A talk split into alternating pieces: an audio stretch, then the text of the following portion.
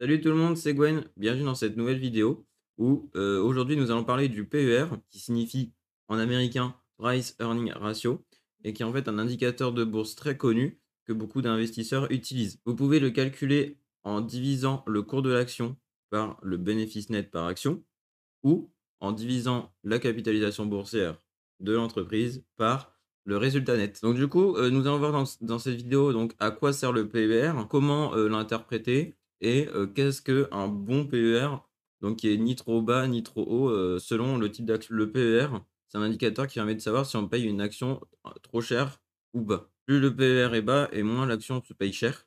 Et donc, par exemple, si on a un PER de vide sur une action, eh ben, on dira que soit il vous faudra 8 années avant de rentabiliser votre investissement, ou alors on pourra dire que l'action se paye 8 fois les bénéfices. De manière générale, le PER est situé entre 8 et 24 la plupart des, PR euh, rentrent dans cette fourchette.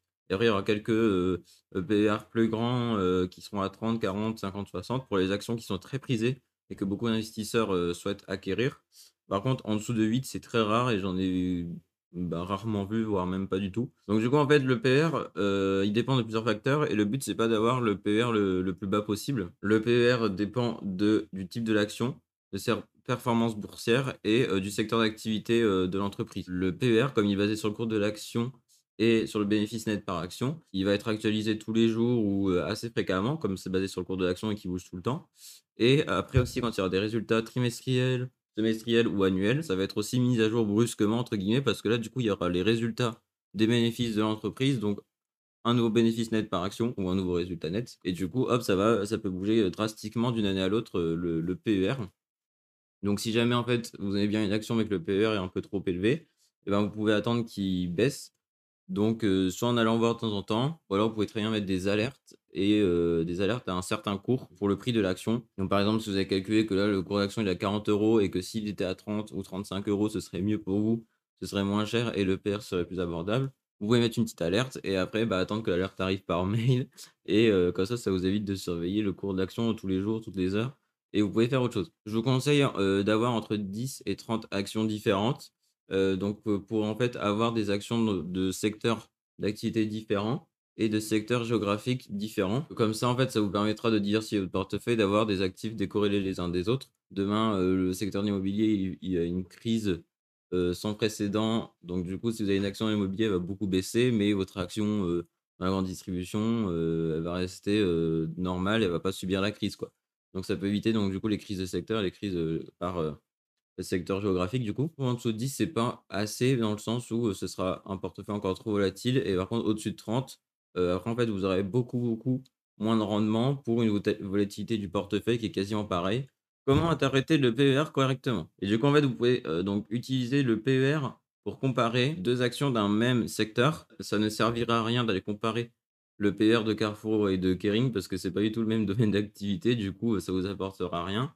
Par contre, pour savoir si Renault ou Stellantis est plus cher, par exemple, ça peut être intéressant de comparer les, PER entre ces deux actions. Vous saurez donc quelle action se paye le moins cher à un instant T, parce que comme on dit tout à l'heure, ça peut bouger même parfois brusquement. Et après aussi, donc, vous pouvez comparer le PR de votre action avec celui du marché, donc du 440. Comme ça, si jamais, par exemple, le PR du marché est actuellement autour de 17-18, et si vous voyez du coup une, une action se paye 8 fois ses bénéfices, bah, vous êtes carrément en dessous du, marché. L'action se paye deux fois moins cher que les autres actions du marché. Donc ça va être intéressant d'investir dedans si vous pensez que ça va augmenter les, jours prochains. Et pareil, après, des fois, vous pouvez voir des PR de 50, 60. Donc là, c'est carrément au-dessus du marché. Mais, mais des fois, en fait, il y a des actions qui ont un PR super élevé.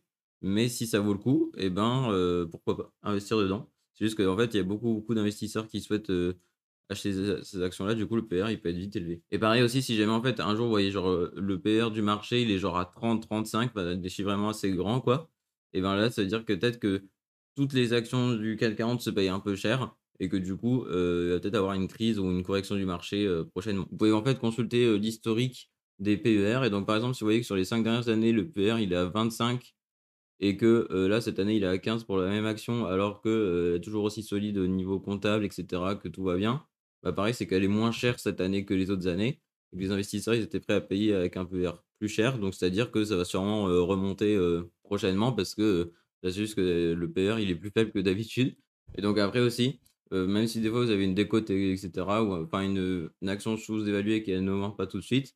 En fait, il faut savoir que les bénéfices de l'entreprise sont toujours liés avec, le cours de l'action, plus ou moins long terme, ça se suit et c'est juste qu'en fait, des fois, ça peut prendre plusieurs semaines, mois ou années pour que, ça suive bien, quoi. En fait, des fois, il y a un peu un «retard» entre guillemets. Les bénéfices, ils décollent et le cours de l'action, il stagne, voire il baisse et donc en fait, c'est pas forcément que vous avez tort, c'est juste que les investisseurs, ils ont pas encore remarqué que l'action, elle était super. Au bout d'un moment, ça finit toujours par remonter et suivre les bénéfices, ils augmentent vachement. Après aussi, vous pouvez vous poser la question suivante, pour, savoir si une entreprise, vous pensez qu'elle va aller loin dans le dans le long terme. Vous pouvez vous demander si dans les 10 prochaines années, heu, comment vous la verrez dans les 10 prochaines années, heu, cette entreprise? Est-ce que vous la verrez, heu, toujours au même endroit, moins bien qu'avant?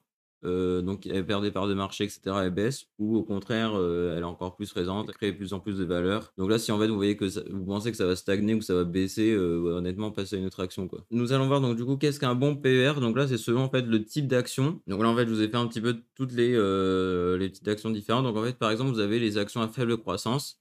Donc en fait, c'est des actions qui vont augmenter, heu, de 3 à 4% par an au niveau du bénéfice. Être vraiment en fait des actions qui vont stagner ou augmenter très, très légèrement. Et là, du coup, en fait, un bon PER, il sera entre 8 et 12 pour, heu, ce type d'action. Donc si par exemple, vous voyez qu'en fait, genre, le PER de cette action, il est à 20 alors que c'est une action qui stagne vachement, c'est que c'est carrément carrément trop cher. Et du coup, en fait, l'argument principal de ces actions, ce sera la distribution de dividendes, heu, réguliers et stables.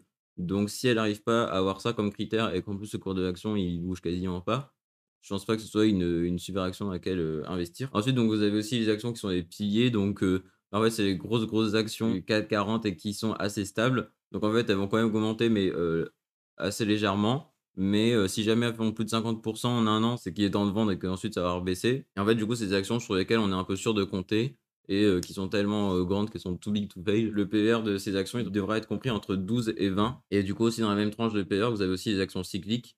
Donc là, c'est toutes les actions, heu, du secteur de l'automobile, de la construction, immobilière, du tourisme et cetera. Donc qui suivent des cycles de consommation et qui sont pas, réguliers toute l'année. Donc enfin aussi, vous avez les actions à forte croissance.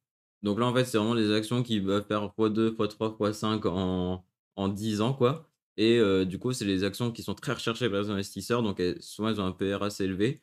Donc c'est pas rare de voir des PER au-dessus de 20-25-30 et d'avoir donc du coup un bon PER pour, ces actions-là, c'est entre 20 et 40 et après ça peut monter jusqu'à 60 selon moi quand c'est une action qui est vraiment très bien. Par contre, quand c'est au-dessus de 60, je trouve que c'est vraiment beaucoup trop élevé et que là, ça en vaut plus la peine. J'ai déjà vu aussi des PER à 100-200 et cetera. Là, c'est vraiment je fuis, je regarde même pas parce que c'est beaucoup trop et heu, peut-être que je retournerai voir, heu, l'action quand elle aura un PER, heu, raisonnable, on va dire. Donc là, du coup, on a fait le tour du PER, donc j'espère que cette vidéo vous aura plu et qu'elle vous aura été utile pour, vos futurs investissements. Nous, on se dit à très vite, portez-vous bien. Salut!